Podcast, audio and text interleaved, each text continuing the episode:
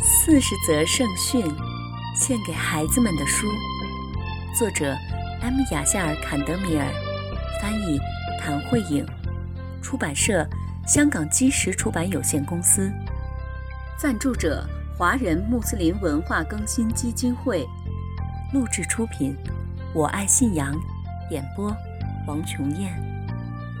亲爱的小伙伴们。全能的安拉希望他的仆人们生活的幸福愉快，为此，他给我们派遣了先知，为的是告诉我们怎样才能获得幸福的生活。先知是人类的引导者和老师，从第一位先知阿丹开始，一直到最后的先知穆罕默德，愿主赐他平安。所有的先知都在告诉我们全能的安拉的戒律，以及我们应该怎样在今世生活。亲爱的小伙伴们，这本四十则圣训是专门为你们写的。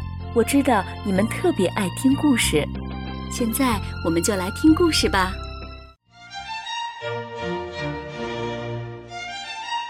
生气。哈里特是一个非常强壮的孩子，他用一只手就能举起凳子。在学校的摔跤比赛上，没有人是他的对手。他总是把朋友努瑞婷摔倒在地。一天，哈利特和努瑞婷在学校的操场上又开始了一番较量，结果还是努瑞婷输了。努瑞婷气坏了，他冲进教室，在哈利特的书本上乱涂乱画了起来。这让哈利特非常生气，他冲了上去，挥拳打了努瑞婷的鼻子。